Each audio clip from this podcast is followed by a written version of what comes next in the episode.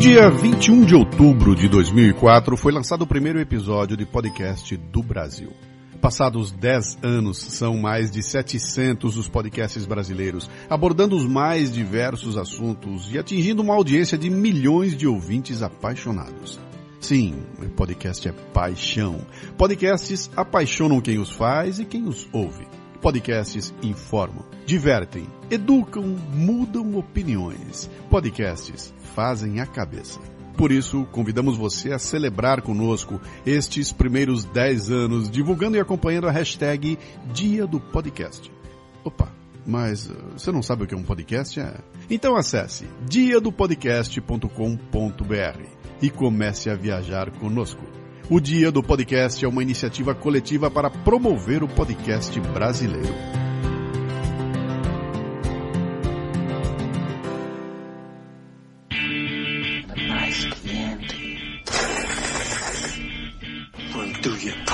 You have to shoot, shoot, don't talk. Here's Johnny. Watch out they don't turn. Spat, spat, spat, and spat. Shut your fucking face. Yippee-ki-yay, motherfucker. You talking to me?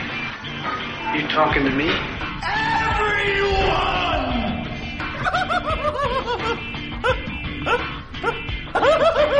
I am your father. Você está ouvindo o Bate-Papo na Masmorra do site cinemasmorra.com.br.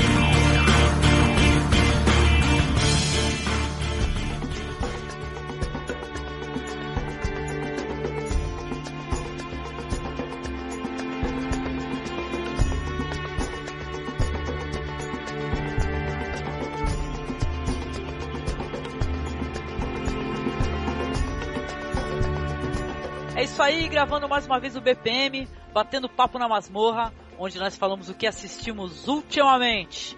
E dessa vez com os amigos Ivan PD, Sou eu. o parceiro do blog aqui, o Marcos Noriega. Opa, tudo certo? E com três integrantes, repito, três integrantes do Pod Trash. O. Medo. Desespero. Perfeito, cara. Com o Douglas. Tudo bem contigo, Douglas? Tranquilidade, super tranquilo. Muito calor hoje, né? E tal, dá vontade de correr pelado por aí. Frio do inferno aqui no Rio, gente. No Rio de Janeiro faz frio também. Nossa, cara, quem disse que não faz frio no Rio, né? Só pra Sim. quem mora em Fortaleza que nunca tem frio, Tá ó. fazendo o que aí, Douglas? Os 28 graus de temperatura? Nossa, fazendo 18. Cara, 18 graus, cara. Tá frio pra cacete. É, tá, tá quase um, um, um, um, um holandês no verão aqui. Caramba. E também com o Demetrius. Tudo bem contigo, Demetrius? Tudo bem. Ô, querido, obrigada por aparecer aqui pra compartilhar conosco o que, que você anda assistindo, viu? Ah, tô aqui, tô às ordens. Quando eu chamar, quando eu posso, venho. Beleza, obrigada. E pela primeira vez com o Pino, cara, finalmente, cara, finalmente, cara. Tudo bem, Pino? A, a, a patroa liberou hoje. Ah, Opa. fala pra ela que a gente agradece muito. Inclusive a paciência, né, Vital? Muito obrigada mesmo. O nome dela é Priscila, né? Isso. Então, um beijão pra Priscila, tá registrado. Obrigada, Priscila. Cara, e é isso, eu não sou muito de enrolar. E a gente já começa logo chamando a primeira participação pra falar o que, que andou assistindo e compartilhar com os amigos aqui. Comece você, caro amigo Ivan PD. Half a million women have now been sexually assaulted in the U.S. military. Civilians see it as being a military problem. Anybody can be a victim of sexual assault. Rapists are repetitive criminals. Why would they stop? They go on to literally prey on women and men, girls and boys in our neighborhoods back home. Então vamos lá, a minha indicação é A Guerra Invisível. Eu andei assistindo alguns documentários no- nas últimas semanas e, e é, um, é um tipo de cinema que eu não tinha muito hábito de, de assistir e eu percebi que é muito interessante. Tem um, um conteúdo que vale muito a pena. A forma da narrativa é atraente e tem uma informação que que, que ajuda a gente a ver melhor o, o mundo que a gente vive, acrescenta muito. Pelo menos pra mim, tem acrescentado. O, esse documentário A Guerra Invisível, ele trata sobre o que ele chama de uma epidemia de estupros no exército dos Estados Unidos. Caraca. E isso é uma coisa que parece ser chocante a gente falando dessa forma, mas quando o documentário vai desenvolvendo e vai pontuando essa, essa questão, isso se torna ainda mais agressivo. O nosso comum é pensar que o crime ocorre em situações em que não há controle, em que as pessoas estão à mercê da própria sorte, situação de desagregação social. O que não é o caso, óbvio, do exército americano. As pessoas ficam assim, ó, nós queremos mais leis, leis mais duras para evitar crimes. Mas eu acho que dentro da, do exército americano, as normas deles são tratadas como lei, determinados crimes são, são levados à corte marcial. E isso pode ser uma, gerar até uma pena de morte. Sim. Contudo, o estupro, pelo que o documentário descreve, não é considerado como um crime. Aliás, pelas normas, de certa forma, como não explícita, mas implicitamente, é considerado como um acidente de trabalho. Olha, você vem trabalhar conosco, pode ocorrer que você seja estuprada, tudo bem? Oh, é, é, quase como uma concordância implícita. E vem cá, e cortar pênis não é acidente de trabalho não, também? Se uma mulher fizer isso, provavelmente ela vai sofrer uma sanção muito mais rigorosa do que a pessoa que violentou ela. Aliás, no, no, no próprio documentário tem uma, um, uma descrição de uma das entrevistadas que é mais ou menos sobre isso. O colega dela do, do exército, que são todos militares, as mulheres e os soldados. Então não está se tratando ali de, ah, o cara está numa guerra e ele foi lá e estuprou uma cidadã de um país que ele está invadindo, que ele está combatendo. Não, é uma colega dela de serviço militar, dele de serviço militar. E eles dois no mesmo alojamento, ele tentou agarrar e ela tentou se desvencilhar. Após isso, ela foi tentar ver alguma forma de denúncia e ser ressarcida por essa injúria. E isso se voltou contra ela. O, o, documentário traz vários testemunhos pontuais, são pelo menos cinco mulheres que elas abordam e, e falam de vários outros casos. E, e cada descrição é tão uh, agressivo para mim como homem. Eu imagino para uma mulher assistir aquilo e ver os relatos daquelas mulheres que não são mulheres fracas, não são mulheres ditas vulgares como as pessoas sempre é o comum das pessoas a julgarem que, ah, pô, sua mulher foi estuprada é porque ela deu mole, é porque ela tava Nossa, se oferecendo. A culpa não. sempre é pra mulher, né, cara? É Exatamente. Isso é uma outra, outra, coisa. Questão, e tem outra questão também, né, Ivan? O, o, o em caso de, de justiça, a justiça militar, ela é, ela sectariza, né? Ela separa, né? Ela hierarquia, ela, ela é diferente da justiça civil, por exemplo, né? Então, certas coisas que aconteceram com uma cidadã americana, né, são passíveis de punição, sim, é crime, né? Aqui no Brasil, por exemplo, o estupro é considerado crime hediondo, né? Mas como a justiça ela é diferente, né, é, no caso de um crime que acontece entre é, é, militares, né, por exemplo, né, como é o caso, né, é, é, é um outro fórum, é uma outra discussão, é uma outra é, forma de, de, de, de lidar com isso, né? Então você tem essa questão do próprio exército ele julga de forma privilegiada, claro, né? E deixa a pessoa mais vulnerável, no caso a mulher, né? A mulher que está entrando no exército, deixa ela mais vulnerável uhum. a esse tipo de problema, porque a justiça é separada, né? Ainda tem isso.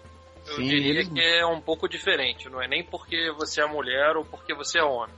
Na verdade, o que acontece dentro da justiça militar é que ela é hierarquizada, bem como a própria corporação. Ou seja, um soldado nunca vai conseguir condenar um sargento. Nunca. Da mesma forma que um capitão vai tripudiar e fazer o que quiser com o sargento, que nada vai acontecer. Sim, mas aí qual, qual o problema, Pedro? A mulher. Quantas mulheres generais existem no exército? Principalmente no exército americano, né? entendeu? Isso, é, isso é. Não, não tem a ver com ser homem ou ser mulher. Tem, isso, na verdade, tem a ver com, tem. com a patente. Porque a questão, é, acho que o documentário você não o, o documentário ele focou no que os homens fazem com as mulheres. Mas você pode ter certeza que o que deve ter de homem que é.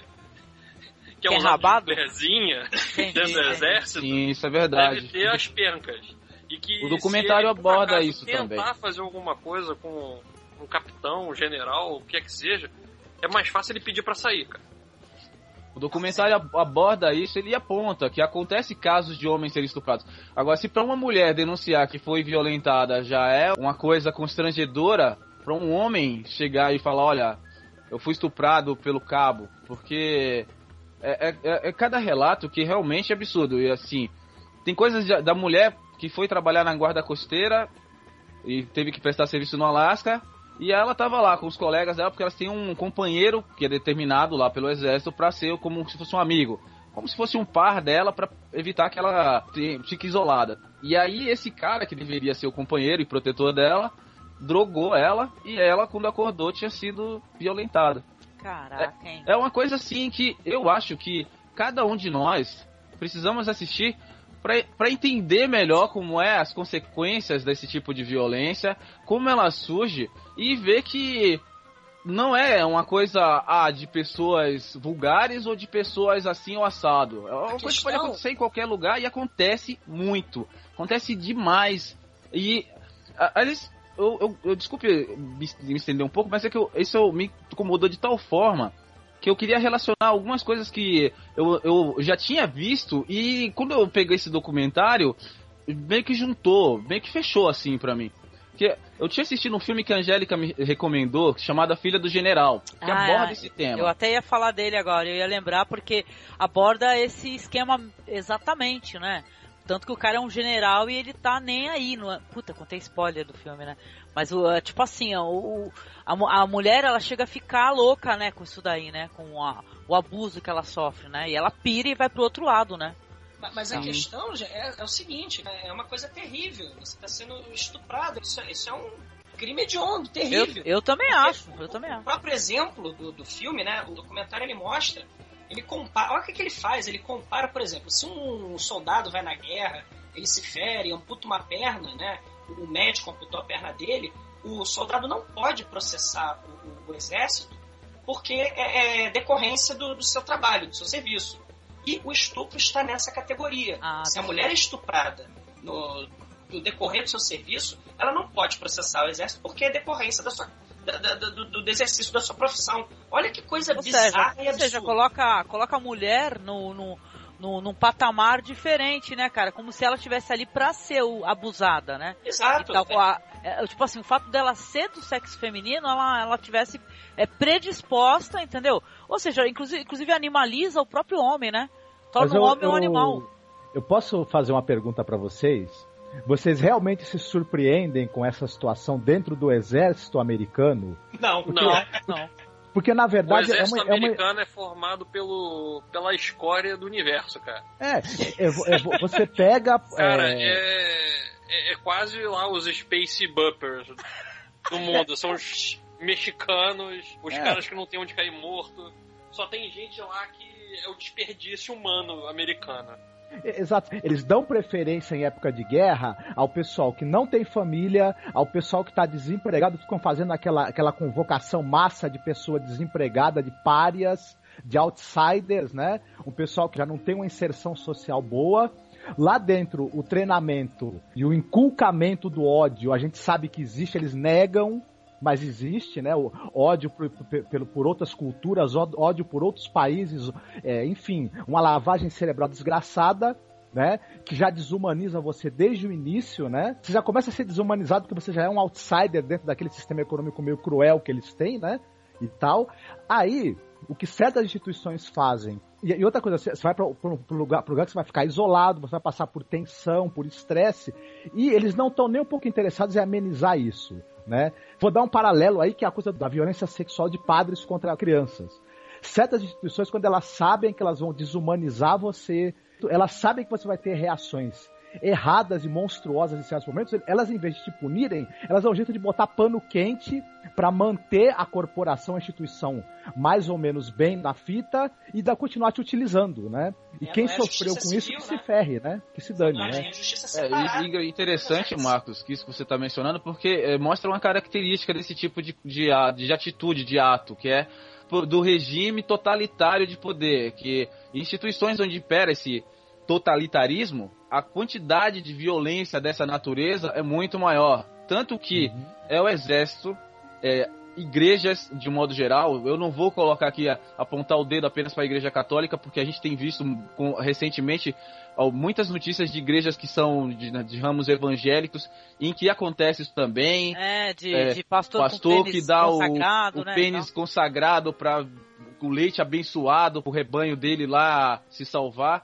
Regimes como os regimes do Oriente Médio, os regimes alguns africanos. Eu lembrei de umas reportagens que eu já tinha visto há um tempo atrás, como uma mulher que foi estuprada por uma multidão no, na Arábia e ela foi condenada a 200 chicotadas. Não, não é Irã, não, cara, que o Irã estuprada. tem isso. A, a, mulher, além dela ser estuprada, ela ainda por cima ela é, ela é enquadrada em crime de na, na, crime na Arábia Saudita, as leis, as leis em relação ao comportamento da mulher são iguaizinhas às do Irã, viu? O Irã não é, não é Arábia Saudita, Iêmen e outros é. locais, reza pela mesma cartilha. E teve uma turista norueguesa que ela foi, ela foi estuprada na, em Dubai e ela foi condenada a 16 meses de prisão por ter sido, por ter denunciado o estupro. E ela ainda foi sofreu zombaria na delegacia, sendo perguntada assim: "Ah, você está denunciando porque você não gostou do sexo?" É isso. Teve uma situação pra, pra, a mais grave que, que assim, não é a mais grave de todas, mas é a mais grave que eu, que eu acompanhei nesse período aí que eu tava vendo essas coisas, que é uma mulher que foi morta executada pelo próprio marido, amando lá da, da autoridade local. Ela foi julgada em praça pública. E o, a, a, pessoa responsável por cumprir a ordem de execução era o próprio marido com um fuzil na mão. Ela foi acusada de quê? De ter tido relações sexuais com o chefe talibã local. Agora, me diz, qual a mulher num país que tem esse tipo de, de, de, de comportamento, desse tipo de visão machista, que vai poder se recusar a um líder de uma milícia local. E aí, uhum. depois que o fato veio a público, a culpa não foi do cara, a culpa foi dela. E aí foi, teve esse julgamento e o marido foi o responsável por executar. Independente se ele achava que ela realmente era culpada ou não, a ordem foi para ele fazer isso. Ele errou três vezes, duas vezes antes de acertar o terceiro tiro. Que foi o, o tiro fatal. E isso tá documentado com a com imagem no YouTube, teve uma reportagem de, de emissora de TV, e aí a imagem foi parar no YouTube. Agora você imagina a pessoa, a mulher lá, vitimizada, ela parada como um cordeiro, aguardando a sentença dela ser cumprida. E o marido, pobre homem, ter que executar a própria esposa, independente do valor moral que ele tem em relação a ela, se ele concorda ou não com aquele fato. Eu, é, é, bizarro falar isso, mas eu lembrei até de um episódio de uma vaca que foi executada na Índia por ter sido acusada de seduzir um camponês. Puta é que pariu, coisa... hein? Discutir moral é uma coisa complicada. Porque a moralidade, ela depende da sua cultura. No caso do cara lá, isso foi a coisa mais normal do mundo. Pois é, mas aí a gente tem a ah, é... questão também, Pino, é, é, é assim, ah, que aquela cultura, aquela é a religião deles. Ah, é a cultura deles. Eu considero errado. Não, mas aí que Só que, que pô, como é que a gente vai discutir com um cara que tem, sei lá, eu não discuto não, cara. anos de. Eu faço que nem a Cristina Lindbergh e arrumo uma esfregada. o cara fazer aquilo. Uhum. Ah, é... O problema é a globalização também. Porque uhum. você, você começa a, a conflitar essas culturas. Eu acredito e tenho esperança que um dia mude acho um absurdo, uma barbaridade. Mas é a mesma coisa que a gente voltar um pouco aí no tempo no Brasil, não precisa nem tão para trás assim, e ter barbaridades que aconteceram aqui também. Ô Pino, mas esse tipo de coisa, Pino, a gente pode até não discutir moral, porque moral é, é, de, é cultural, é de povo para povo, mas tem coisas que é, são valores mais universais do que simplesmente a cultura local. É como a gente aceitar a escravidão porque a cultura de uma determinada localidade é escravocrata. E a gente, ah, não, mas lá são escravocratas, deixa ser assim. Entendeu? Como na região meridional da África, eles têm um costume que eu considero bárbaro, que é de estipar o, o clitóris da mulher, fazer uma excisão do clitóris. Isso vai ali pela, pelo, pela região setentrional da, da, da África e atinge alguns países ali do sudeste da Ásia também. Sim. Então, eu acho que isso é uma coisa que eh, supera os valores morais locais. A gente não pode tolerar que uma, uma, uma população é, seja é. amputada porque, ah, não, mas eles acham que é certo fazer isso porque a mulher não tem direito a sentir prazer sexual, porque se ela sentir prazer, ela pode ficar com vontade de trair o marido. Isso é verdade. Não, vou indo até mais próximo da gente e recorrente, não questionado, o próprio é, tratamento aos nenês, né, judeus, né? Então, É uma coisa, é, é, realmente é uma, um papo muito complicado. Eu acho que não dá para ser abordado com a, toda a qualidade que ele merece dentro desse projeto aqui. Então, esse rapidamente aqui consultando MDB, né, The Invisible War, né, de 2012, o diretor é o Kirk Dick, né? E vamos conferir, né? Não assistimos ainda, mas vamos conferir e recomendo ao ouvinte aqui, ao leitor que também comente, né? Que leve esse assunto a mais mais adiante através dos comentários, né? Que gere posso, essa discussão. Posso comentar rapidinho um, Angélica? É, porque essa questão do estupro, né, é claro, é uma força, é uma violência contra a mulher. E isso é estratégico, é uma estratégia militar mesmo, de depreciação, humilhação, de, de, de é, é, é, uma tática, inclusive, você invade o país e você estupra as mulheres dos povos subordinados, né? Existe um documentário, outro documentário, esse é do Brian De Palma, que eu já comentei sobre ele quando a gente falou sobre o Johnny vai à guerra. Uhum. É o Redacted, né, do Brian De Palma, que conta aquele caso absurdo do estupro das iraquiana, da, da iraquiana, né, dentro do, é, no Iraque por soldados americanos. É um, é, assim, é um, não é um documentário, é um é uma encenação, né? É uma dramatização. Dramatização, isso. Da, daquela questão terrível que é o estupro. Né? Não, e, de, e mais, o estupro e o assassinato de toda a família, né? Sim, Não, é uma, uma coisa terrível. terrível. Sim, vale muito a pena. Aliás, eu acho que todo esse conteúdo aí eu vou tentar linkar, né? Quando for fazer a postagem, tem muita coisa, inclusive, relacionada, porque isso daí é uma cadeia de eventos, né?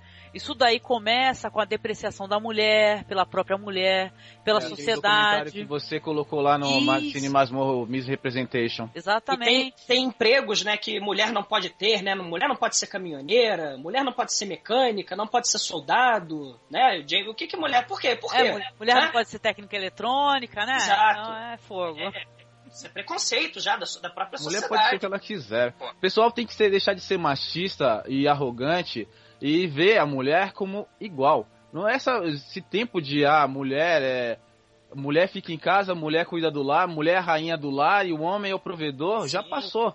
Os dois são provedores, os dois são reis do lar, os dois têm que se olhar com respeito, entendeu? É uma coisa que eu vejo algumas pessoas falarem assim, ó, que a mulher se vulgariza se ela expõe o corpo. O corpo é o é nosso dela. corpo. A mulher não se vulgariza se ela ficar sem roupa. Ela está com o corpo dela. Se um homem andar de short na rua, com aquele short que os jogadores de futebol andavam na década de 80, ninguém vai falar para esse cara: olha só que rapaz vulgar, ele está se expondo, ele está querendo ser estuprado. Não, o pessoal vai falar: que se dane, o cara tá andando aí porque ele tá com calor. Mas é, ô Ivan, é, eu acho por isso que é importante o pessoal assistir documentários como esse que você é, tá aí, né, falando sobre ele, tudo, a Guerra Invisível, porque é bem isso, que as pessoas são iguais perante a lei. Né? E as mulheres conquistaram essa igualdade já há um, um certo tempo. Agora, o difícil é os, os usos e costumes da, da sociedade machista entenderem, aceitarem e respeitarem né, o novo posicionamento que a mulher tem hoje em dia. Inclusive dentro do exército, né? E tal. Você vê que, que a, a, elas são iguais aos outros soldados perante a lei e, e, a, e, até a legislação militar. O uso e costume da violência masculina é que não foi, é, não, não, não, acabou ainda e a, e a, corporação vai e acaba encobrindo isso, né? Então é muito importante realmente o pessoal refletir sobre essas questões aí, porque elas aparecem no nosso dia a dia também, né? No nosso trato aí. Exatamente. Social, Mas eu acho né? que a gente tem uma esperança aí, né? A nossa geração ainda foi criada, né, com a ideologia machista. Mas esse pessoal que tá vindo aí, esse pessoal mais novo, a nova geração, tem até esse movimento meio emo, assim, que o homem tá parecendo mulher, a mulher tá parecendo homem. Ele já não tem tanto esse diferenciamento que a gente tinha. É verdade, sim, sim. Essa Perfeito. nova geração aí é, é, é uma mudança que a gente acha assim, mas que ela não é tão recente. Né? Dos anos 70 para cá, o Brasil ainda tem 10 anos de atraso nisso daí é, é que teve essa mudança geral, assim, que tá virando de cabeça para baixo. Tem muita gente que não tá nem sabendo como tratar ou agir, mas eu uhum. acho que esse pessoal novo que tá vindo aí tem já tem uma cabeça diferente da nossa. E tem igualdade sim. de direitos civis, né? Liberdade de direitos Exatamente. sucesso, é. né? Essa geração mais machista aí vai sumir junto com Sim, eu só tenho uma coisa eu só tenho uma coisa a declarar como mãe, né? Que se você é pai, se você é mãe, que você eduque os seus filhos para ele entender e compreender o que é liberdade, o que, é livre-arbítrio, né? E tal, que isso daí é uma coisa que isso aí é na educação, é em casa que a gente dando exemplo, né? A gente mostra, a gente prova, né? Porque todo mundo tem acesso a jornal, tem acesso às notícias, né, e tal, e você conversar e ter uma conversa franca, né, e você dá, dá sempre essa impressão, essa intenção de que o importante é a liberdade Sim. e tal, e, e sabe, e, e, não valorizar coisas imbecis, né, que as pessoas valorizam coisas idiotas, né. Isso, se tal, o pessoal não... não votar no, Mar, no, no, Bolsonaro e no Marco Feliciano também ajuda, viu? Ajuda, ajuda. Que eles não podem ficar tentando votar leis retrógradas nesse sentido. É.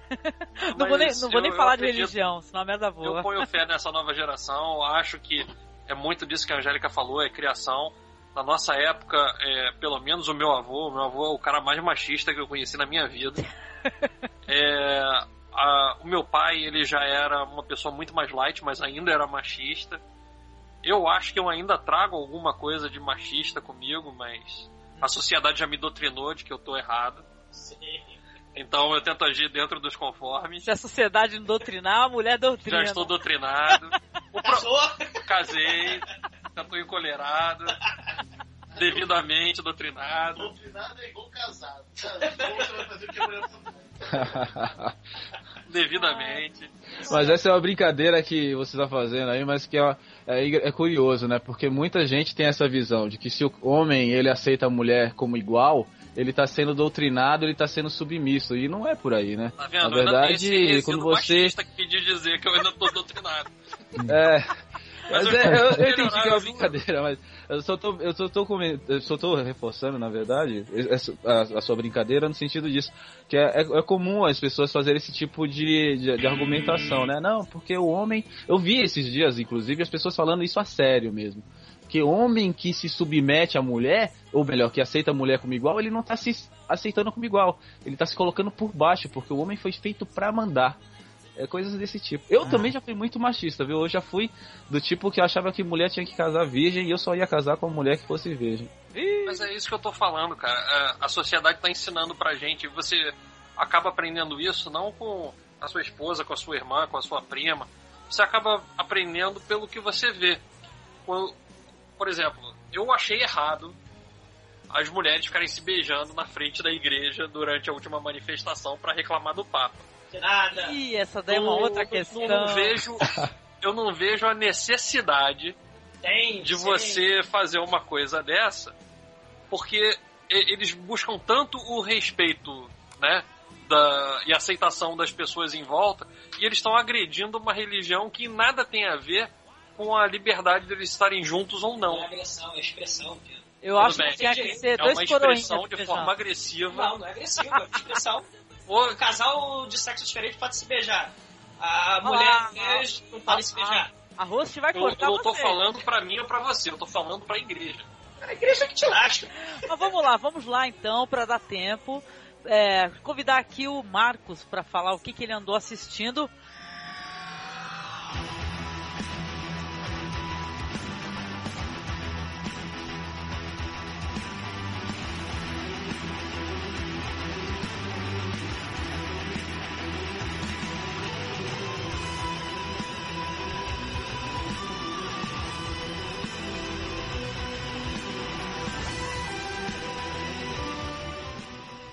Olha, eu andei assistindo algumas coisas aí, mas é, mudando um pouco para um assunto um pouco mais light, né, tal, talvez que deve gerar menos discussão. Esse ano a gente completa 50 anos de Doctor Who. Hey, hey! Alãozinho. Né? Quem? Então... Doctor Who. Quem? Doctor Who. Doctor Quem, né? Exatamente, muito bem.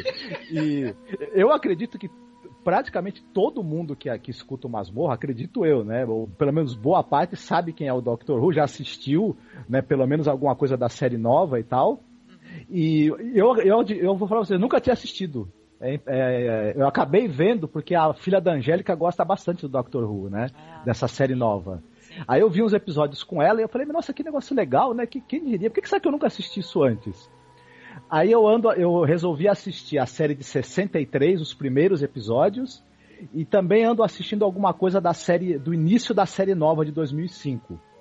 que é com o, o Christopher Eccleston, que eu acho que é o cara do Cova Rasa, daquele filme que eu gosto pra caramba, né? Aí eu falei, caramba, esse cara aí do Cova Rasa, que eu curto tanto esse personagem dele no filme, acabou sendo o Doctor Who também, que legal e tal. Pô, eu, eu tava dando uma olhada no Peter Cush, né? Tu sabe, né? Peter Cushing também foi o Doctor Who. Isso, no, num, num filme de 60 e alguma coisa também, que é uma releitura do segundo arco da primeira temporada da série, que é dos Daleks, né? E é justamente sobre isso que eu ia falar. Os primeiros episódios, que é da série de 63, é bem fácil de assistir, tem online para quem quiser ver e tudo, valem muito a pena, viu? A série era muito, mas muito bem escrita, um, os diálogos são um luxo. É uma coisa assim que eu, eu, eu me parece que eles tinham a intenção de desenvolver na criançada, né? É uma série da BBC, né? Então ela tem alguma coisa de educativo, eu acho. Desenvolver essa curiosidade pela ciência, desenvolver uma curiosidade sobre aquilo que existe no universo que não é tão aparente, né? Sim. E tal. E além de tudo, gosto pela fantasia também, porque você tem muito ali de, de, de H.G. Wells, você tem muito de Júlio Verne, de Ray Bradbury, do melhor assim da, das, das ideias da ficção científica é, reprocessadas ali nos roteiros da série, né? Você tem as viagens no tempo, as viagens no espaço, é, outras civilizações fantásticas. É isso que é legal, né? Porque também falam, mostra história pra criançada, né? Uhum. História, fatos históricos. É, né? o, o, o Dr. Who também volta no tempo, ele encontra lá Marco Polo, ele, ele volta na época da Revolução Francesa, ele encontra os astecas, isso tudo na primeira temporada da série, né? Na primeira, na segunda temporada.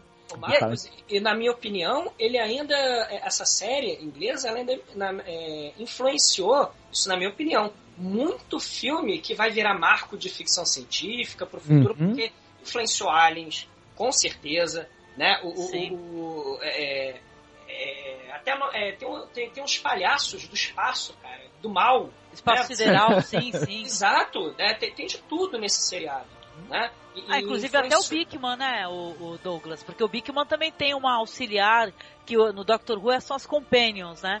No, no mundo de Bickman, ele tinha as auxiliares dele lá nos laboratórios, era mó legal. Sim. Não, uma coisa que me remete muito é o Twilight Zone, né? O Além da Imaginação.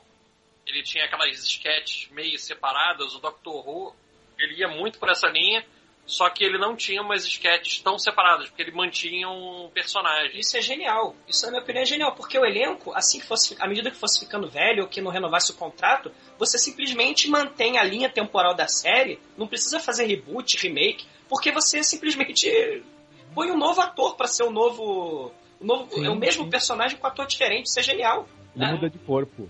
É, É, uma muda de coisa interessante nessa primeira temporada, que o- na primeira temporada do Doctor Who, ele é um cara, ele é um senhor, né? Ele é bem, é um bem coroa, assim, tá na faixa dos 70 anos e tudo, né? E tal. Ele é um cara muito ranzinza, muito mal-humorado, muito egoísta. E, enfim, ele não é um personagem muito simpático na primeira temporada. Na- o, o, o- o herói mesmo, de certa maneira, da, da série na primeira temporada é um professor. É um professor e uma professora né, que é o Ian e a Bárbara, que eles, ele, o o Dr. Who tem uma neta, né, ela é alienígena, mas ela tá, mas ela estuda na escola ali no planeta Terra, né? Só que o pessoal estranha o comportamento dela e resolve segui-la, dois professores dela para ver onde ela mora e tudo. Porque pesquisam o endereço e descobrem que ela- esse, loca, esse local que ela deu como endereço não existe. E aí vão acabar dentro da- do TARDIS, né, que é o dispositivo que o Dr. Who usa para viajar pelo tempo e espaço, e vão viver várias aventuras junto com, com, com o Dr. Who e com a neta. E esses dois professores são os dois, são na verdade os dois heróis da série na primeira temporada, até mais do que o próprio Dr. Who. E é interessante uma série que é, brinca com essa coisa de fantasia, de conhecimento, de curiosidade, e que os heróis são dois professores, na verdade, né? E são duas figuras assim muito interessantes porque ao longo da série esses dois professores, além de, de usarem o conhecimento que eles têm de ciência, de matemática, de física, eles também discutem muitas questões morais, muitas questões éticas, né? E, e você percebe que são pessoas preparadas para ensinar, né? Eles são muito aquela figura do professor mesmo, só que tendo que usar o conhecimento dele em ação, né? Em situações limite ali tudo. Ela é muito bacana, viu? Quem, quem tiver oportunidade de conhecer e assistir, acho que vai ter, assim, bom, boas horas de divertimento aí com, com a primeira temporada da série clássica do Doctor Who, viu? E tal. Ah, legal, legal. Não, então, eu rapidinho, né, porque ela nem pode, né, por conta, por conta do conteúdo, né, mas eu vou deixar a Mariana falar rapidinho o que, que ela acha do Dr. Who. É. Aguenta aí, ó, tô colocando ela aqui. Atende aí, Mariana. Minha filha, viu? Mariana, 15 anos. Boa noite pra todo mundo. Ô, Mariana, fala um pouquinho sobre o Doctor Who. O Marcos acabou de falar que está assistindo o começo, né, da série e tal, falou da, dessa relação que o Doctor Who, ele é, também ensina, né, você aprende assistindo Doctor Who. O que, que você acha do Doctor Who, filha? Então, eu ainda não tenho muita opinião sobre a série, porque eu comecei a, eu comecei a assistir a partir da temporada que começou em 2005 com o Nono Doutor, né?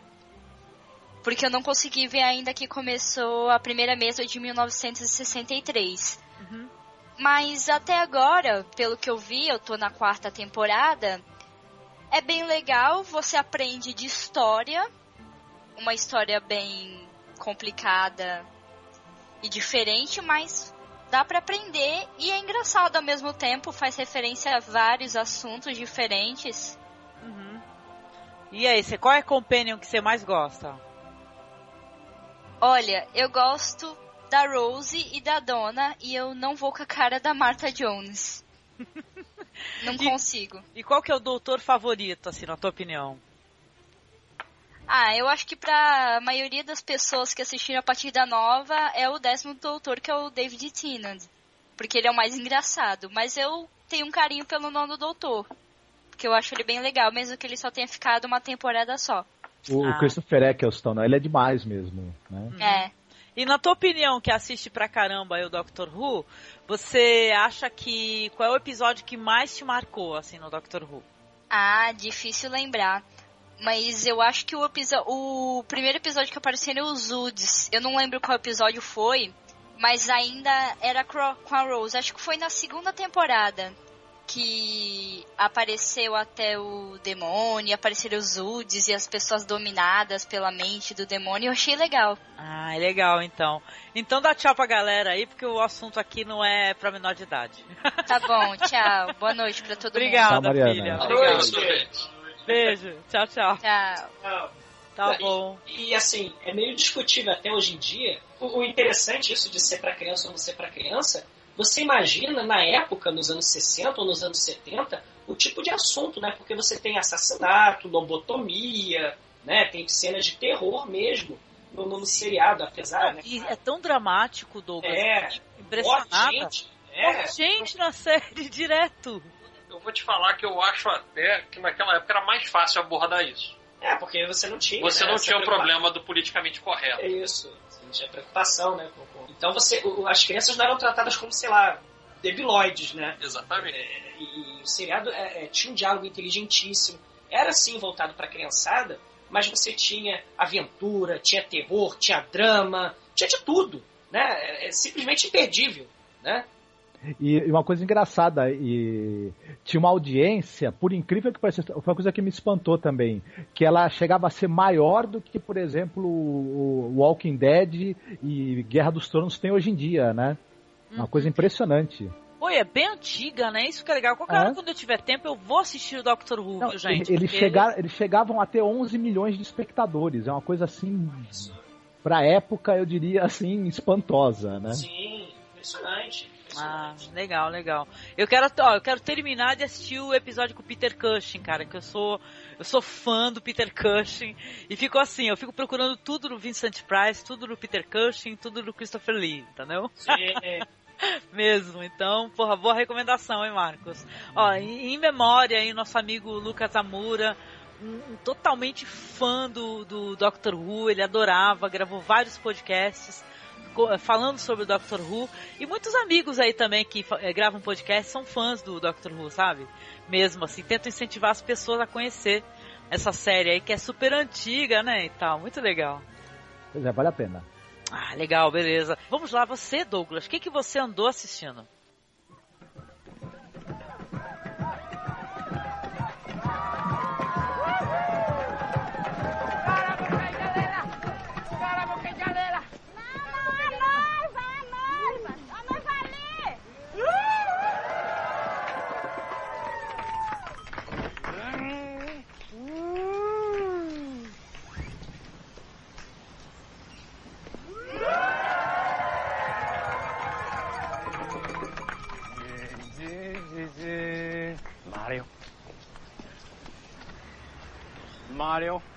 Kei, あなたたちはいかなる時もこれを愛し、これを Sim, Takashi Miike, imperdível.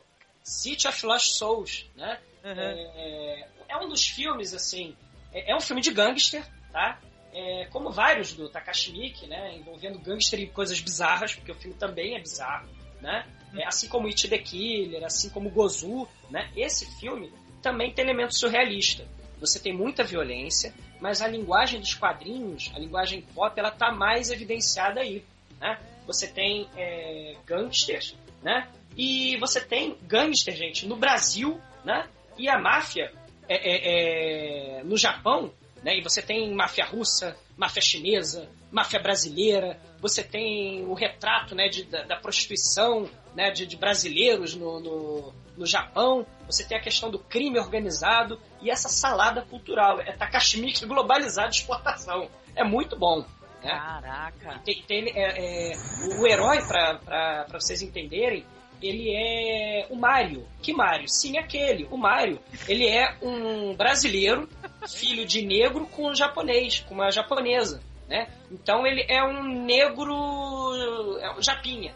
E ele salva de forma muito cinematográfica a, a, a, namorada dele, que é uma chinesinha que ia ser deportada do Brasil. Ele salva de helicóptero, ele metralha os policiais. É uma coisa assim muito tarantinesca. Né? Interessante. Mas é, é, bem interessante, é interessantíssimo o filme. Ele também tem aquelas quebras lineares de narrativa, né? Que são costume, né? No, no, no, no tipo de contar a história do Takashi Miike. Mas tem muito elemento de quadrinhos, né?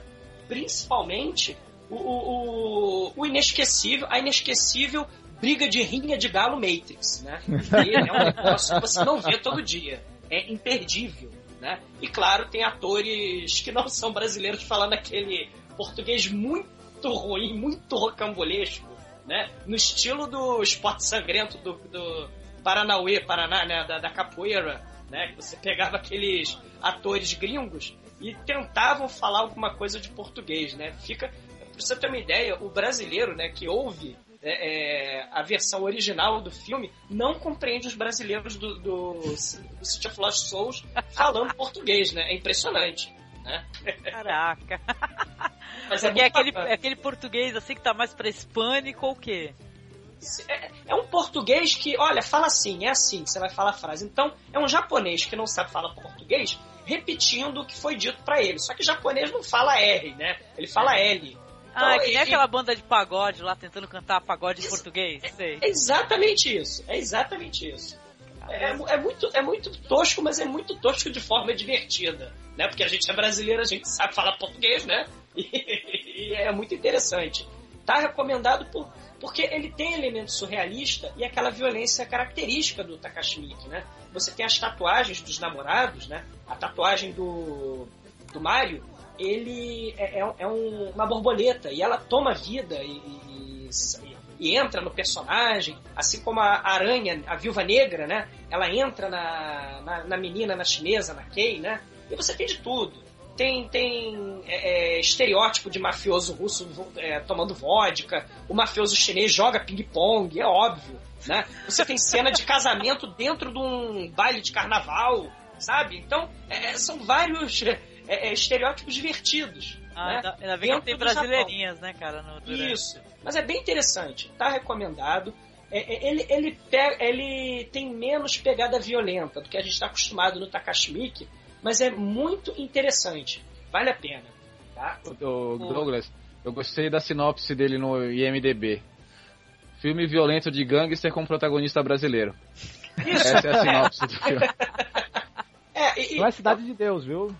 Isso, é, é, é, ele tem aquele elemento. Tem as galinhas, né? A rinha de galo, né? É... Caraca, por que, que é Matrix? Eu tô curiosa a perguntar por que, que é Matrix. Cara, por que, que é Matrix? Porque tem a cena Matrix da Trinity, né? Só que a galinha, ela levanta dá um 360 graus e ela dá voadora no outro, no outro frango. É um negócio imperdível.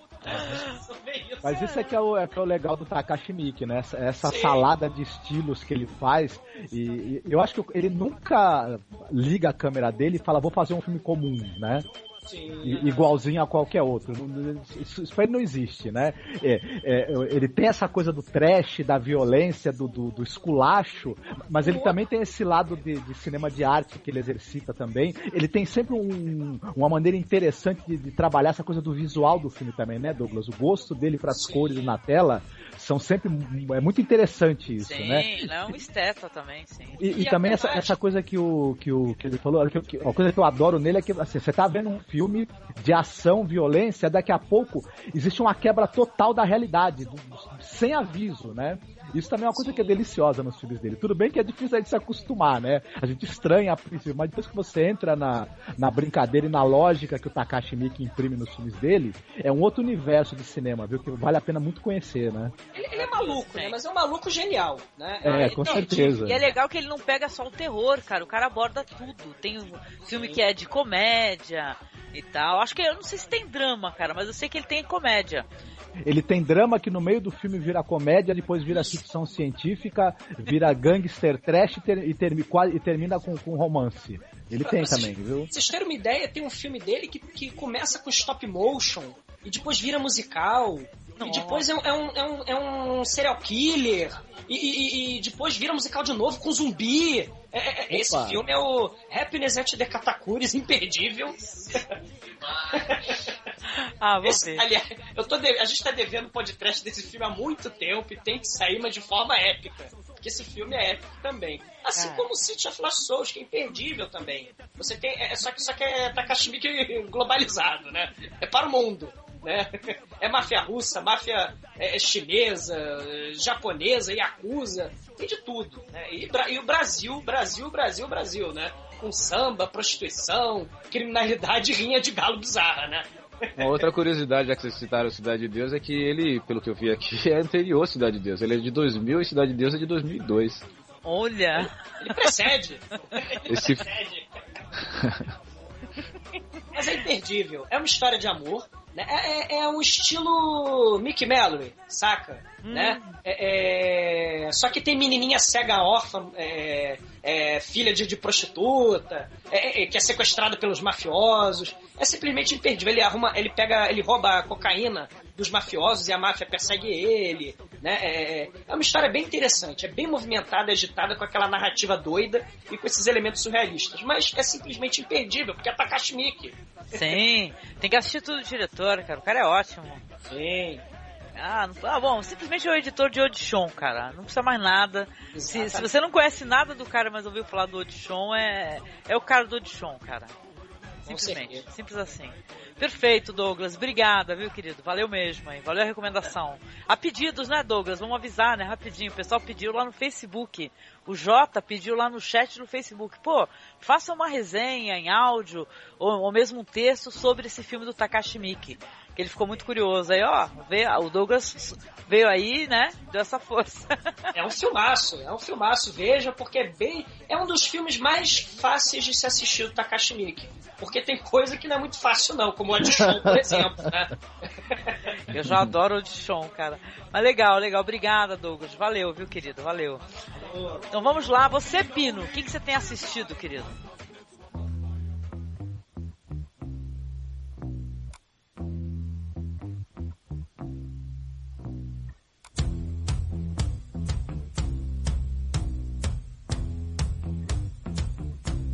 Ultimamente eu não tenho visto muita coisa não, mas eu acompanhei é o Todd e o livro do puro mal. Ah, meu Deus.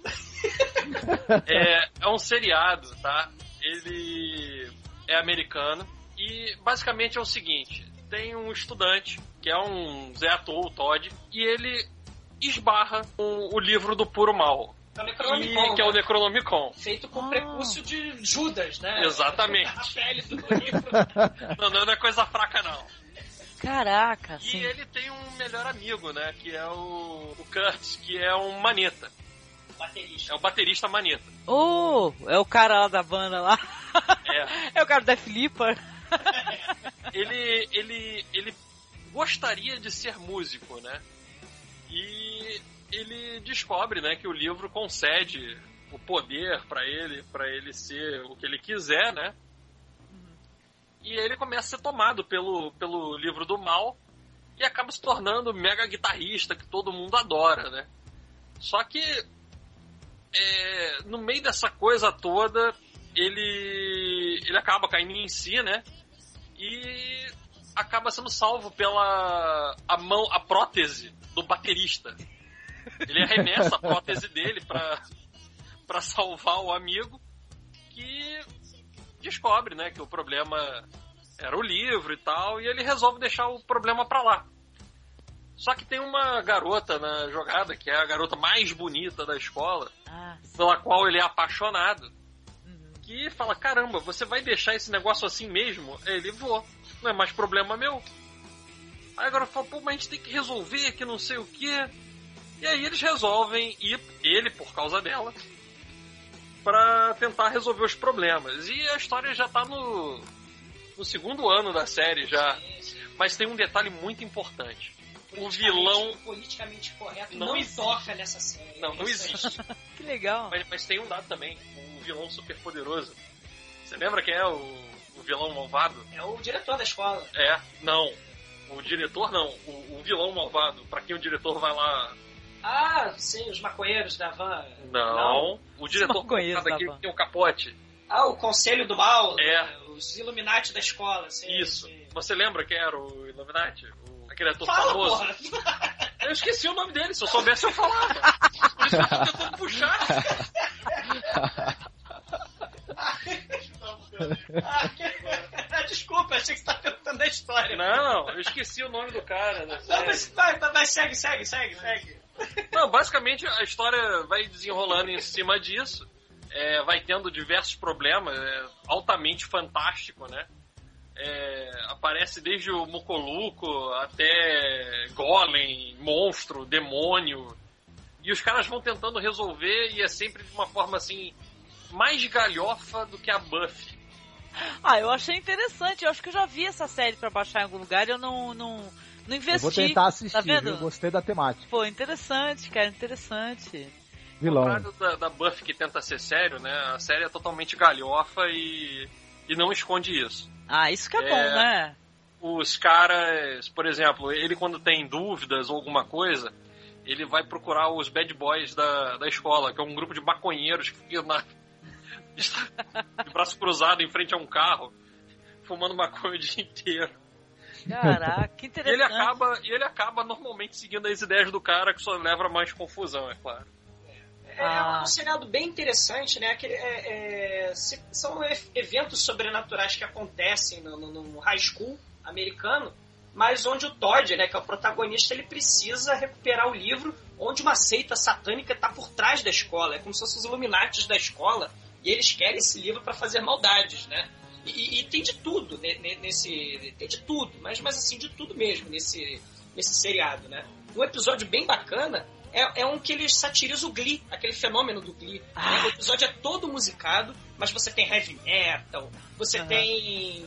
Você tem de tudo, tem, tem punk metal, né? E, fala, e, e os, e os protagonistas cantam, né? Falando que só querem sexo, só querem transar. É bem interessante, é bem divertido, diferente do, do Água com Açúcar do Glee, né? Do- do- Ah, que interessante. Não, legal. Já tá anotado aqui, Pino. Eu vou assistir um ou dois episódios aí pra, pra formar minha opinião aí, pra ver se dá pra continuar a assistir. Porque quando eu vi assim, eu falei, ah, de novo, garotada e tudo, né? Então eu falei, ah, não, não, não sei se eu vou encarar não. Mas olha que interessante. Pela tua recomendação, acho que vale a pena, viu? Conhecer, com certeza, né? Ah, legal, legal. E é muito trash, né? É trash, É, Trash divertido. Vou, vou né? procurar assistir também. Eu gostei disso dela não se levar a sério, cara. Pra mim já é um ponto positivo, entendeu? Quando não se leva a sério já é bom, sabe? Sabe que tu vai se divertir com o negócio, entendeu? E aquilo é sexo, drogas, rock and roll e juventude, né? No, no, no high school, só que enfrentando Satanás, né? Isso, e, o, e a escola dele chama Crowley, né?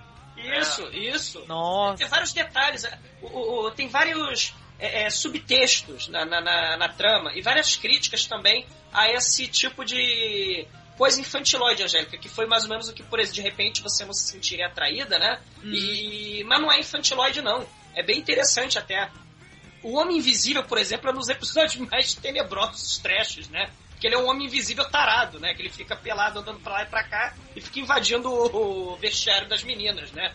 Que ele é um tarado, né? invisível. por exemplo. Interessante, não interessante, cara. Eu vou, vou dar uma conferida com certeza. Pô, obrigada, viu, Pino? Obrigada, valeu a recomendação, viu, querido? Nada. Obrigadão. E você, Demetrio, você quer dar alguma recomendação aí? Ainda dá tempo. All right, quiet down, everybody. Quiet down! Shut up! This is a burger from my family's restaurant, Bob's Burgers. Olha só, vou fazer uma coisa rapidinho aqui. É, eu, eu fui aqui na minha pasta de downloads, porque eu tenho uma missão na, na vida. Eu tenho que parar de ver séries e parar de jogar, jogar joguinhos online. É. Então, minhas séries estão acabando, né? Eu vi a House acabou, eu vi a outra coisa também que acabou. Então eu evito séries novas assim pra não ocupar muito meu tempo. Mas eu não consigo evitar ver o Bob's Burgers. Não sei se vocês conhecem essa série, é, é uma série animada, no mesmo é, estereótipo da, do rastro dos Simpsons, né? Mas tem uma pegada totalmente diferente, gente. É tão maneiro. O que é? O nome é Bob's Burgers, é isso? É Bob's Burgers mesmo, como se fosse uma lanchonete, exatamente. Ah, sim. Só que o, o- é, a história é o seguinte, é uma família, é, pai, mãe, três filhos, né? É, o pai é o Bob, né, um cara de bigode, me- meia idade e tal, né? Que frita hambúrguer na lojinha dele. A mãe é, é uma- senhora super, super animada pra cima, aquela tentando botar todo mundo pra cima, apesar de dívida e tal. E os três filhos, que o, o mais velho é um. Não, desculpa, a mais velha é uma menina entrando na adolescência, então qualquer homem que passa na frente dela, ela se apaixona e tal, né? Mas assim, ela é ultra dramática com as paixões dela, é muito engraçado. Ah, a- o segundo filho do meio é um garoto pré-adolescente que acha tudo aquele hiperativo, né? Então acha tudo excitante, é, quer fazer de tudo e tal. Uhum. E a menorzinha, que é uma garotinha que veste orelhas de coelho rosa, assim, né? Que tem uns 9, 9 anos de idade. O garoto tem 11 e o garoto tem 14, mais ou menos assim. E a menorzinha, ela podia fazer parte do podcast, que é aquela toda sinistra, é muito maneiro. e, assim, na situação, assim, a mãe briga com o pai, né? Porque estão, no episódio, estão brigando porque a mãe tá fazendo meio período numa loja de, supermercado, assim, pra ajudar nas contas, né? Aí só que ela adora a loja e não quer mais ficar na, na lanchonete. Aí eles brigam assim, né? Aí a, a filhinha, aí então vou embora. Aí a filhinha, mãe, devolve aí também o distintivo e o revólver, porque você ela tá indo embora. então são, assim, o episódio, todos os episódios são pequenos detalhes, assim, cada um fala um pequeno detalhe. Que eu, eu- cada, é, gente, é muito. É uma das poucas coisas que fazem rir alto hoje em dia. Tem influência também da cultura pop americana. Não, pegada tem, Simpson tem. também, né? É, a pegada Fazer Simpsons, assim. Tem um, tem um episódio que eles capturam, não sei porquê, eu não lembro porquê, que eles pegam um. O, o cara do correio, né? O. O. Ai caramba, quem que entrega o correio é o? Carteiro. Carteiro. Uhum. Carteiro, obrigado. Eu achei que eu esqueci o nome É. lá. Aí ele pega o carteiro, né? Por, por algum motivo que eu não lembro, uma confusão que acon- acontece, e agridem o carteiro, né? Aí o. amarra o carteiro pra ele não dar questão na polícia, né? Aí o. E aí, agora o que a gente faz com ele? Aí deixa comigo, né? Aí os caras saem, né? E fica um cara sozinho da trama, né? Aí começa a tocar Stuck With Me, with You, né? Que é aquela cena clássica do Reservoir Dogs, né? E ele com molhando o dedo, o dedo na boca pra enfiar na orelha do sujeito. Olha, vou te torturar. Então, cara, é muito, muito legal, cara, essas referências pop, cara. Esse, esse seriado realmente é muito bom, vale a pena ser visto. É Cara, aquela eu- comédia de maus costumes, né, o Demetrio? É, mas assim, assim, eu politicamente correto também passo muito longe, cara. Opa, ainda bem, né?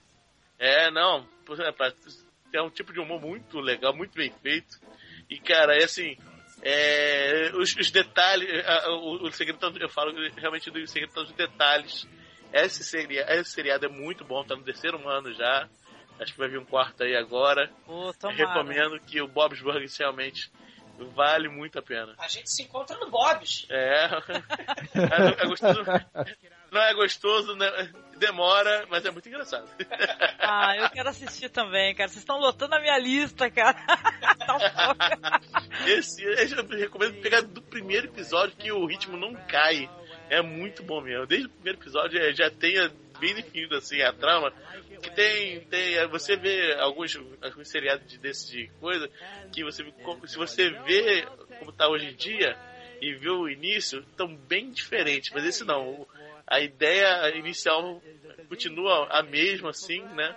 E é muito bom. Os personagens já estavam bem desenvolvidos na cabeça do, do autor. Uhum. É, é muito legal mesmo. Esse ah. Batendo Papo na Masmorra virou quase serial, né? Porque... É, cara, é. Não, mas Verdade. que bom, que bom, cara. Não, é, coisas que eu não assisti, cara, assim que é legal, porque eu, eu tô ando meio órfã de série. Sabia? É. Não, não, dá, não dá pra viver de Master of Horror, entendeu? Então. Demetrius, não, brin brincadeira, é, ó, em off, eu, eu tava... vídeo. Assisti tudo.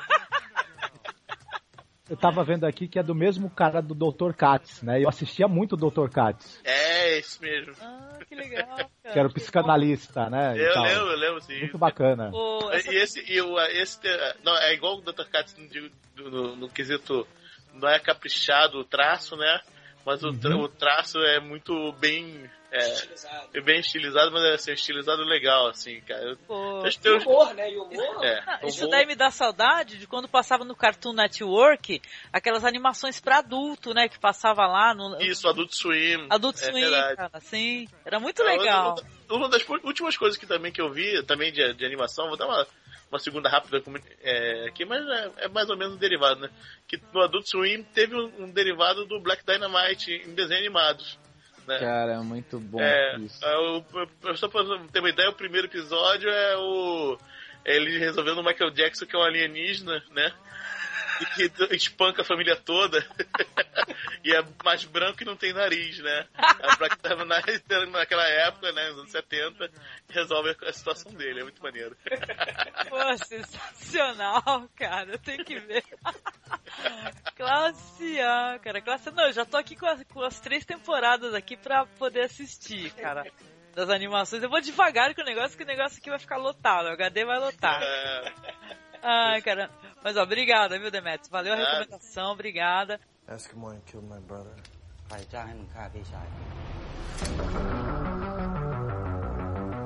Did you get the guy that did it? It's a little more complicated than that, but. He hasn't told you, has he? There was someone else involved. Some cop. You can't go around killing cops anymore.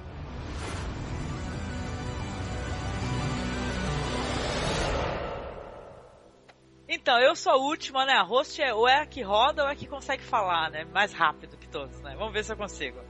Eu sou muito fã do Nicholas Rinder Heffen, que eu nunca sei falar o nome dele direito. Né? Fala você, Marcos. Winnie Heff, então. Saravá. Saravá. Ele, ele, é um cara sensacional. Vocês assistiram a trilogia Pusher, é, tem o Bronson, tem o Guerreiro Silencioso aqui no Brasil, né, com a, o Mads Mikkelsen, que hoje em dia tá fazendo o maior sucesso com aquela série. Drive, né? Hannibal, Drive, né, que todo mundo, nossa, Drive, né? Todo mundo ficou louco, eu também, né? E tal. Só que, caraca, esse ano, agora 2013, ele estreou o Only God Forgives, né? Que é o Só Deus Perdoa. E cara, ele como muitos diretores, aí, olha, olha, eu vou fazer uma coisa que eu não costumo fazer em podcast, que é falar mal de alguma coisa. Eu acho que é desperdício de tempo. Mas vamos lá.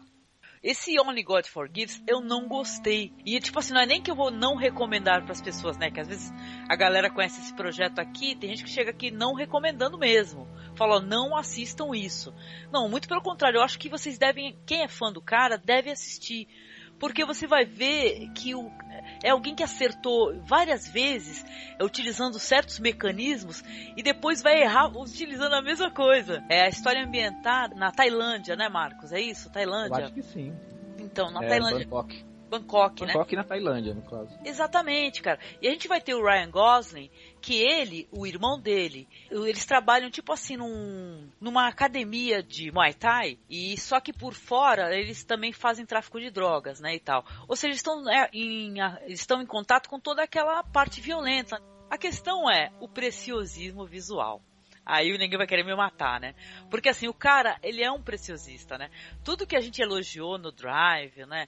Daquele negócio do Ryan Gosling ter aquela cara não, não expressiva totalmente e tal. Ele é um personagem que você não sabe o que, que ele tá pensando e que te deixa em suspense e tal. E vai ter explosão de violência.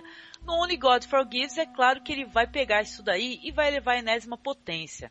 O filme, ele é muito violento, ele é visualmente impressionante, entendeu? De você ter, você poder tirar um print, entendeu, do filme, ou então você pegar um frame e o negócio é um quadro com preciosismo, sabe? Todas as lanternas, todo aquele conteúdo cultural, aquele visual cultural, sabe?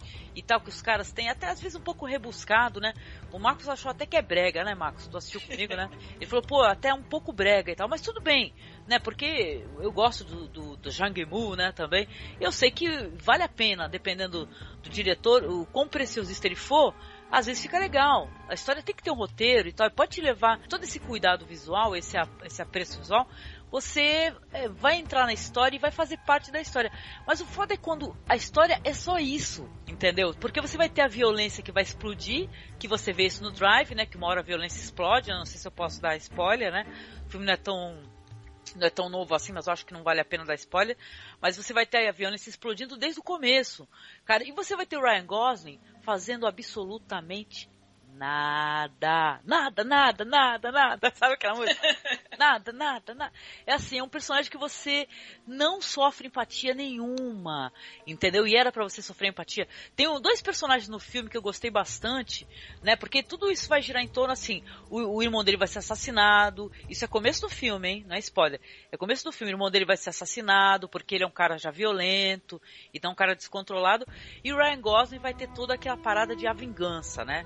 Aí vai começar aquele ciclo de violência, que eu até converso muito com o Marcos aqui, né, Marcos? A gente fala muito sobre isso. O ciclo da violência que a gente nunca sabe no que vai dar, né? Se você comete um ato violento, ele pode gerar outro ato violento e outro e outro e outro. E se ninguém quebrar a cadeia da violência, né, ninguém dá o stop, né, o negócio vai longe. Não para nunca. Entendeu? Mas, então, mas você, mas Angélica, você diria então que o problema desse filme estaria na atuação? Não, Sim. eu diria que esse, o problema do filme está na ausência da atuação do cara que deveria ser o protagonista do filme, que não é. Bom, esse filme foi vaiado em Cannes, né? O engraçado foi que em Cannes o Drive foi é, aplaudido de pé 15 minutos, né? O Only God Forgives foi vaiado. Então vocês devem imaginar que negócio. Que tipo assim, não, não é um filme que você vai terminar exatamente. Mas, mas às vezes. assim, não vai valer um podcast, né? Mas, mas às vezes também é aquela questão do mais do mesmo. Não sei se é isso porque eu não vi o filme. Exatamente. Não, Mas isso- aí, cadê a novidade? Cadê a nova proposta? Ele né? pegou, ele pegou o conteúdo, cara. Ele pegou o preciosismo visual, né? Que tem neguinho aí, tecnicista, que vai, numa boa, com perdão na palavra, vai gozar com o bagulho. Vai falar, ah, o cara colocou não sei o que lá, direita, blá blá blá, esquerda, que eu tô cagando pra isso 100% do tempo, né? Vai gozar com isso, mas, cara, é um fiapo de roteiro. Os dois personagens mais cativantes da história é um personagem que ele é um, um policial, tipo chefe de polícia, que ele é sensacional, ele, ele nos remete muito aos samurais, sabe? Ao, ao modo de vida dos samurais e tal. É, A maneira ele anda até com uma espada que não é uma katana. Entendeu? Não é, eu não sei o nome da espada exatamente. Vocês vão ter que assistir para poder me falar depois, que eu não sei o nome. E tem um outro personagem sensacional que é a mãe do cara, porque é o seguinte, a- a- quando é assassinado o irmão, ela vai lá para Tailândia para poder enviar de volta o corpo do filho que foi assassinado e tal. Que é a Christine Scott Thomas, cara, que essa atriz, meu, ela é.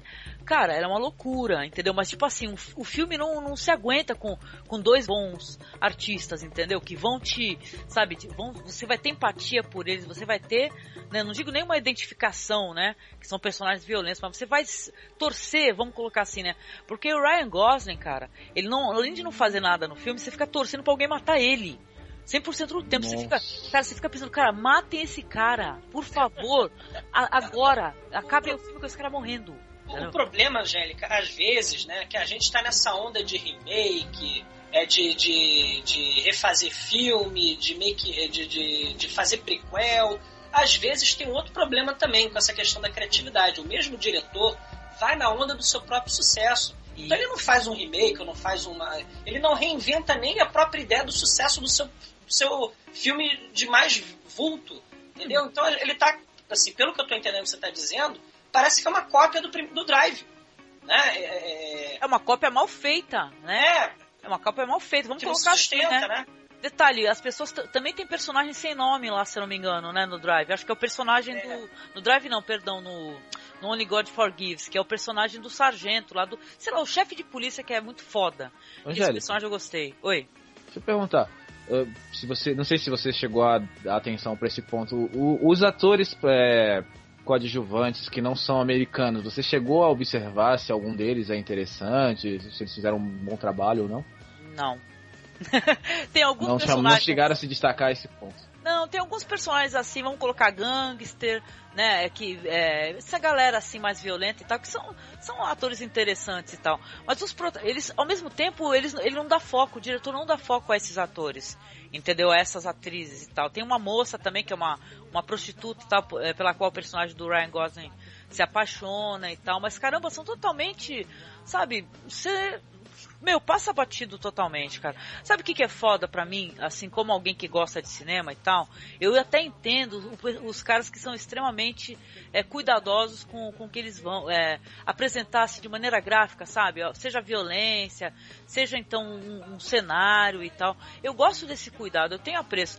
Mas caramba, isso, na minha opinião, cara, sem um bom roteiro, sem um personagem que você é, realmente se interesse por ele, que no caso seria o Ryan Gosling, né, e tal, personagem mais, né, e, porra, a Kristen Scott Thomas, cara, ela rouba a cena. A mãe, quando ela chega, ela rouba a cena. Ela é uma das vilãs mais filhas da mãe que eu já vi, cara. Tem uma cena no restaurante, né? Que o Ryan Gosling, ele vai, ele... Olha que ridículo. Ele vai, ele se apaixona pela mina que é prostituta e ele arruma um vestido pra ela que ele veste ela até o pescoço. Entendeu? A mãe destrói, cara, a, a, a, namorada do cara. Entendeu? Com todos, sabe, aquela chacota mesmo, entendeu? Mostrando que, pô, eu sei quem é essa mulher aí. Meu, a, a, a Scott Thomas tá maravilhosa. Cara, quem é o Ryan Gosling nessa história? É ninguém, cara. É ninguém, cara. O pôster é ele com a cara arrebentada. Então é ele que tá vendendo o filme. Entendeu? Praticamente. Né? E tal. O pessoal quis realmente embarcar no sucesso de Drive. Então, eu fiquei curioso, vou, vou assistir o filme. Assista, é, eu tinha ouvido, já, já, tinha ouvido também falar do filme, vi, ouvi as críticas também. É, era o, o, novo Drive mal feito também. Nossa, não, sabe por quê, Demetrius? Assim, cara, eu assisti o Bronson, depois que eu assisti o Bronson, que é com aquele. Qual, qual é o nome do, do ator, Marcos? É o, o Hard. Tom Hard. Meu, eu, tu assiste o Bronson, cara, dá vontade de sair gritando pelo meio da rua, entendeu? Anarquia! Anarquia. Meu, dá vontade de tu. Ser, ah, não, eu tô brincando, tá, gente? Mas dá vontade de tu aprontar alguma coisa, virar um preso e ser o chefe da prisão. Sacou? E virar um Bronson lá dentro, só se tu for louco, ficar tentando uma solitária. Mas o Bronson é foda. O Guerreiro Silencioso com o Mads Mikkelsen é total e completamente foda o filme. Ele é até de difícil compreensão. As pessoas podem até reclamar, e tal, até porque tem um viés meio mitologia e tal, tem que fazer um paralelo mitológico. Mas, porra, mas é um filme muito foda. Cara, o Drive, sensacional. Quando chega nesse Only God Forgives, cara, que o cara pega, o cara simplesmente, ele fez uma coisa que muito diretor faz. Ele se emprenhou pelo ouvido, cara. Ele se emprenhou com o neguinho falando pra ele: Puta, faça isso porque é totalmente foda. Caraca, chama o Ryan Gosling pra fazer cenas de violência que é totalmente foda. Cara, o filme é uma merda. uma boa, uma, uma merda que tu fala assim, lindo, lindo o que ele fez nessa sala. Cara, que linda essa cena de restaurante, que linda essa cena de karaokê, mas é só isso. Só é, é o grande cocô redondo, assim, bem, bem diamante. Ficou assim, brilhante, né, no meio da sala. Pó, de ouro em cima. Maravilha. De ouro Parece um sundae de chocolate. Exatamente. Você pega um cocô, você joga uns diamantes em cima, pó de ouro, e bota um, um rubi e tal na ponta. Caraca, eu tô sendo muito má, mas é um episódio A Angélica tá desopilando, cara. Desculpem, gente. Você falou, mas a imagem salva, Angélica? A gente faz o seguinte, a gente põe um vídeo para rodar, pega um filme qualquer aleatório dos anos 70 de gangster, põe para tocar no fundo, assim, o som, e a gente vê as imagens assim e faz uma coisa psicodélica e nova, cara. Pode ser. Ó, e rapidamente, antes de eu terminar aqui o podcast, porque, né, muito rápido mesmo, só recomendar para vocês, eu não assisti completamente, então vocês não me xinguem, tá? Porque eu peguei um filme aí que é uma espécie de sátira ao, ao universo do Scooby-Doo, cara, chamado Saturday Morning Mystery, cara, que é um filme em inglês, cara, e é um filme simplesmente bem doido, assim, vamos colocar assim, é um universo do Scooby-Doo para adultos, né? É um grupo de jovens é, que desvendam casos paranormais e tem um cachorro, cara, então... vamos colocar Sim. assim, que negócio é Tem um interessante. cachorro maconheiro. É, cara, é bem modernoso o negócio. Ó, pra tu ver no, car- no cartaz do filme tá assim: Scooby-Doo encontra Evil Dead, cara. Então, eu acho que nem que seja pra dar risada e comer pipoca, pra se divertir com os amigos, sabe, um pouco, e não prestar muita atenção, talvez, eu acho que valeria a pena aí. Bom, bora, vamos colocar assim, eu comecei a assistir, eu tava me divertindo muito mais do que o Só Deus Perdoa, cara. Porra, sério, cara, sério. Então, tirem por aí, entendeu? Basicamente isso, né, cara? This house, this ain't no home. Anytime she goes away.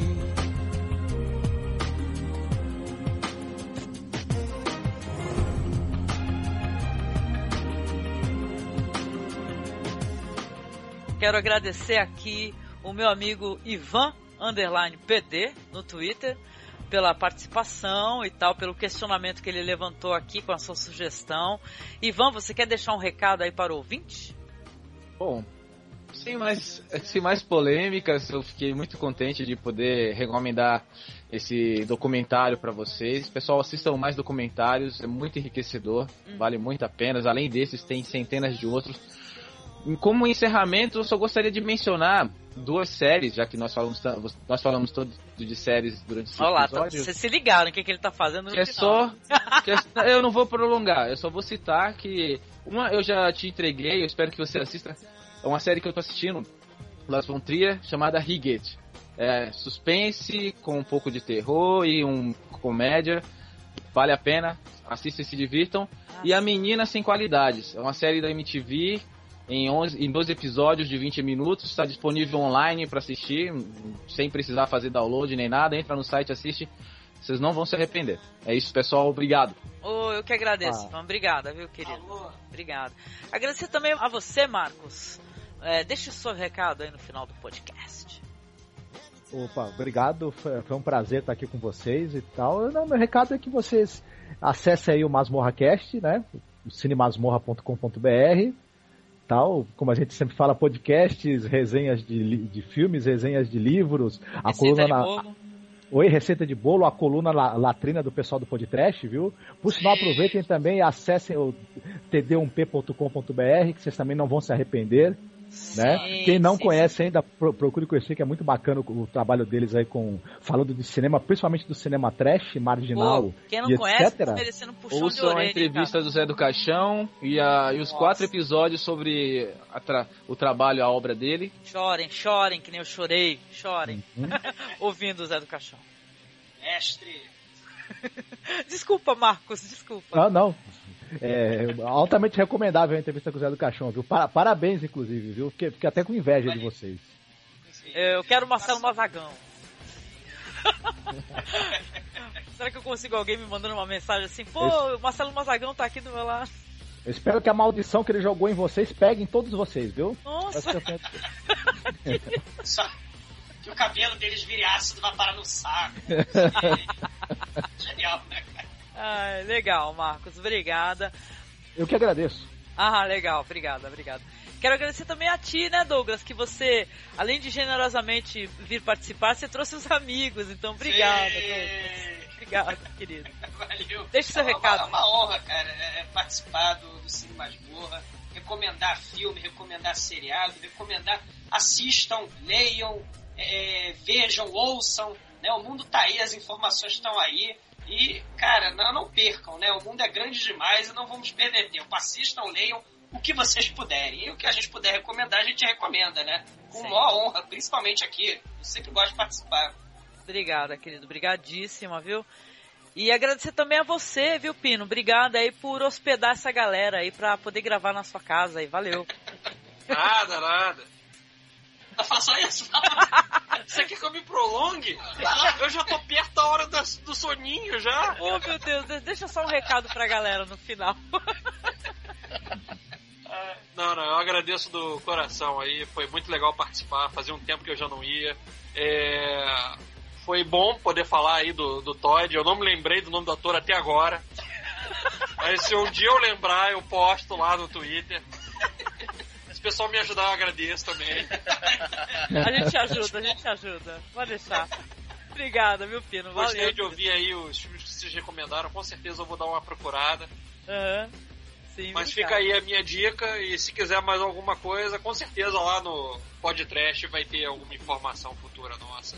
Ah, Quem sabe eu participo de mais uma lá, que eu tô meio enrolado ultimamente. É, eu tô sentindo saudade das suas participações, viu, Pino? Pô, caramba. Tem que participar. Quando puder, participa, pô. Eu tento, eu tento.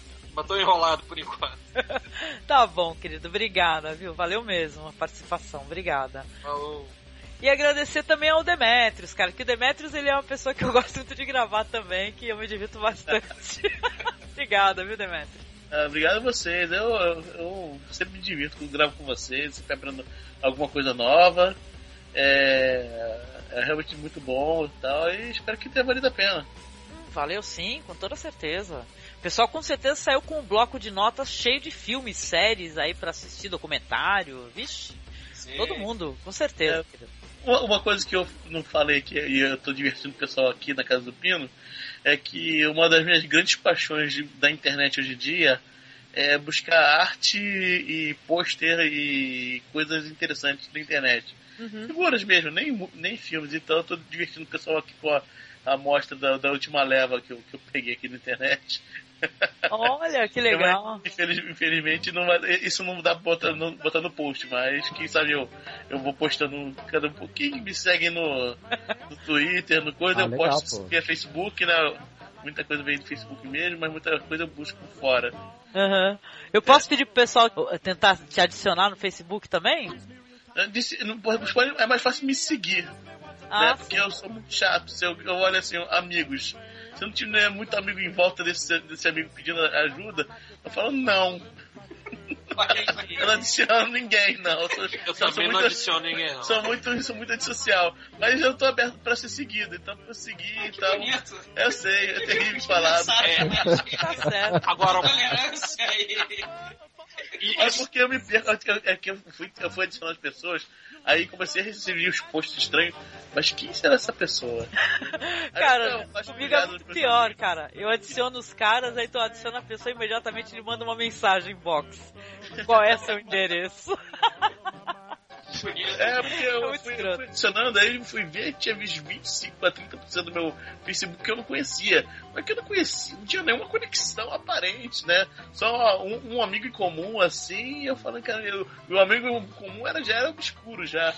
Aí eu, bom, quer saber? Ah, Não. Aí eu abri pra seguir, então me sigam, follow me, né? É isso aí, ó. Façam assim, né? Vão lá ver as postagens do Demetrius, mas não tentem adicioná-lo, por favor. Por favor. É, que simpático, né? É, Simpatia. eu, não, não- eu não sou de fazer amigos. Olha, já é o contrário do Douglas. Quem pedir pra ser amigo dele, com certeza consegue. Canalhas. É porque o Douglas, o Douglas, coi- coitado, ele nunca consegue ver as postagens do Facebook, né? E tal, né? Ele é meu, né? Em vão, né?